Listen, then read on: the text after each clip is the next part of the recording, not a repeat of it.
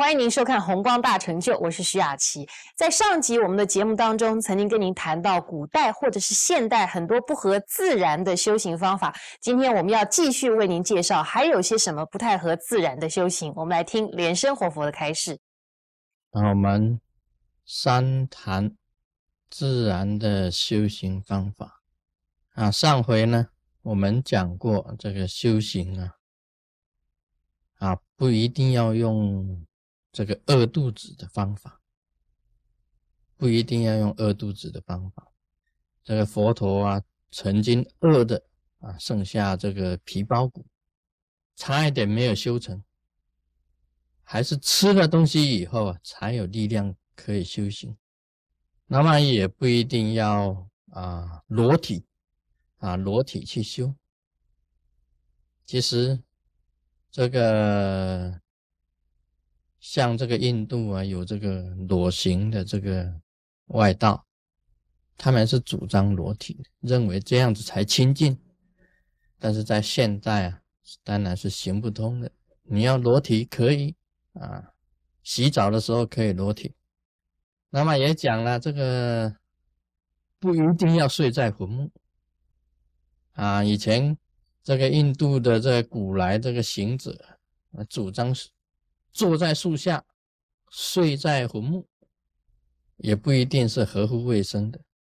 那么像这个供佛，不一定烧纸供佛啊，你看把珍贵的东西供佛都可以，但不一定把你的身体拿来供佛。像有的人呢，这个凡身呢，把自己身体烧了供佛，那个你这个道行还不到，修行的成果还不到，结果生命反而没有，这个都是不对的。还有呢，赤血血精啊，这个就是很多人有，在中国啊。在以前呢，都有很多人为了他自己本身的信心坚定，还有呢，他发愿，另外呢，他用用这个来希望能够这个啊发的愿望以后啊，希望能够帮助他的家人啊行孝啊，或者是啊利用这个功德来做事情。赤血写写经有的，这在台湾以前呢，这个慈善寺的正光法师啊，他就是把这个小指头给他切断，那血流出来，他沾着血血经。我看过他的指头，确实是切断的。刺血血经，很多人啊都做了，去写这个写经典。但是我认为啊，你伤害自己的身体。假如不小心呢，这个指头坏了，以后很不方便。解手印呢，我们密教里面解手印也很不方便。那么这个血呀，也算是名点之一。血是名点之一，在密教里面修行啊，你不能这个啊失血过多的，也是有危险性。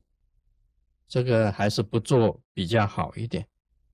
另外，在修行方面，还有实行不语的，不语就是不讲话，一句话都不说，整年都不讲话，一辈子都不讲话的，这个也是非常法，不是平常的一个修行方法，都是比较违反自然的。因为人本身呢，还是要讲话的，就是我们行者啊，本身来讲起来，讲的比较少。另外呢，就是守五戒当中的这个口，不妄语，不两舌，不恶口，不绮语就行了。应该讲的话，你还是要讲。这个完全通通不讲话的，这个就是也是非常法，在修行上来讲起来。还有一种是，嗯，他是他们修行啊。在古印度的时候修行，还有学动物的，受了这个牛的戒律，跟狗的戒律，也就是他的行为啊，完全跟牛跟狗一样的，不做事，那么在街上游荡，跟牛跟狗一样，不洗澡，他们也没有洗澡啊，牛也不洗澡，狗也不洗澡，都不洗的，这个不合乎卫生。